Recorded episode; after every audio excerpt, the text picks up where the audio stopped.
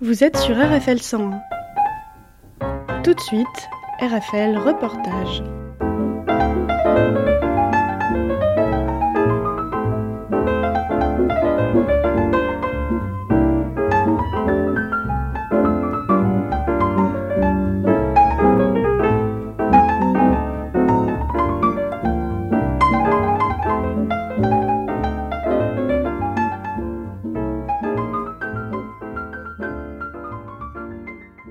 Bonjour, vous êtes à l'écoute d'RFL 100, je suis en compagnie de Nathalie Artaud. Bonjour Nathalie. Bonjour. Donc aujourd'hui, euh, c'est la fête de Saint-Père des Corps annuelle. Vous êtes présente, mais il y a d'autres sujets qui sont imposés pour expliquer, pour apporter un petit peu, un petit peu d'éclairage et de nuance. Oui, parce qu'en fait, euh, on est préoccupé bien sûr hein, par euh, le sort et les intérêts des travailleuses et des travailleurs, mais euh, on se préoccupe aussi de la marche du monde. Et la marche du monde, clairement, euh, elle va vers la guerre.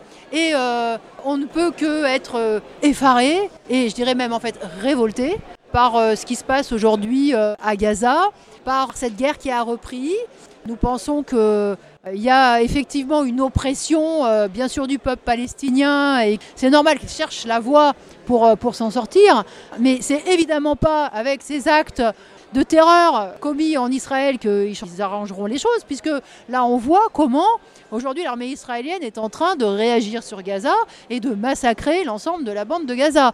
Donc euh, nous, c'est tous ces sujets-là qui nous ont préoccupés aujourd'hui. Et voilà, j'ai envie de dire que vraiment les, politiques nationalistes, extrémistes, d'un côté comme de l'autre, ne peuvent nous conduire qu'à un nouveau bain de sang. Et c'est tout le problème aujourd'hui. Le choix de Netanyahou pour Hamas, c'est un conflit de territoire. Et cet alignement que la France n'a jamais été vraiment alignée à la position euh, américaine, l'unanimité des, des journalistes. Il y a une partie, euh, Mélenchon, qui a, qui a reçu le déluge de critiques. Clairement, là, le gouvernement euh, français, mais c'est vrai pour Biden, c'est vrai en fait pour toutes les grandes puissances impérialistes, hein, ils veulent tous que leur peuple s'aligne derrière leur politique qui consiste à être complice, complice de ce que fait aujourd'hui l'armée israélienne à Gaza. Et c'est dramatique. C'est dramatique parce que ils veulent euh, effectivement qu'on cautionne ce tapis de bombes, qu'on cautionne euh, peut-être des milliers de morts demain. Là, aujourd'hui, on est à peut-être 3000, de l'ordre de la vengeance collective. Ça ne peut que rajouter euh, de la souffrance à la souffrance. C'est ça la, la- la- la réalité. Mais bon, c'est pas non plus une surprise parce qu'en fait, les puissances impérialistes, depuis que Israël est, Israël est né, hein, ils en ont fait leur relais dans leur région, ils en ont fait leur bras armé. Donc, ils ont cautionné depuis le début hein, toute cette politique de spoliation, de colonisation, euh, d'expulsion des Palestiniens. Donc, ils sont dans leur logique.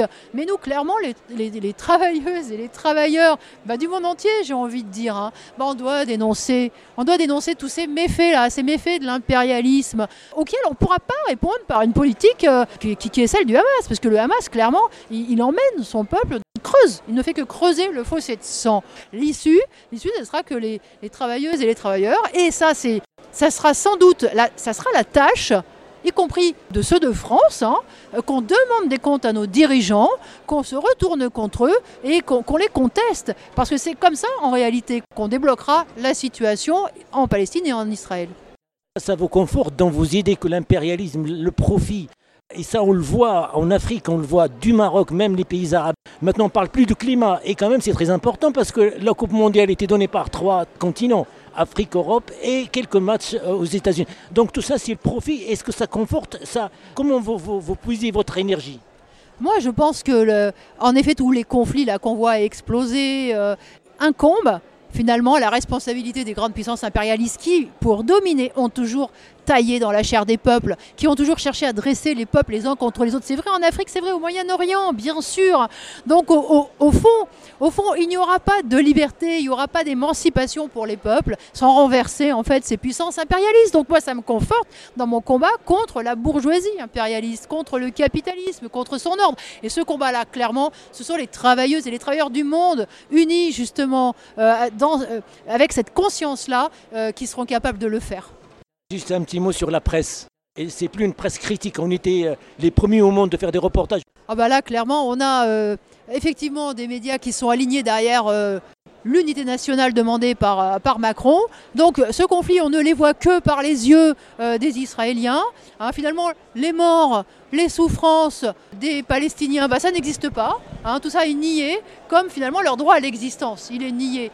Donc oui, on a, on a aussi des médias qui contribuent, finalement, comme le gouvernement, à nous mettre au pas pour qu'on soit complice finalement de cette oppression. Donc il ne faut pas marcher, il faut résister, il faut euh, savoir être à contre-courant et à contre-courant jusqu'au bout. C'est-à-dire à contre-courant contre tout ce système capitaliste en levant euh, très haut le drapeau du communisme et le drapeau rouge, le drapeau internationaliste. Merci et bon séjour en Touraine, Nathalie. Merci beaucoup. Merci.